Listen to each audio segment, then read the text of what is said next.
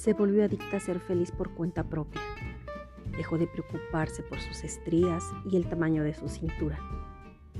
Le quitó importancia a los comentarios de la gente y comenzó a dibujarse un mundo nuevo, en donde nadie le importara más que ella.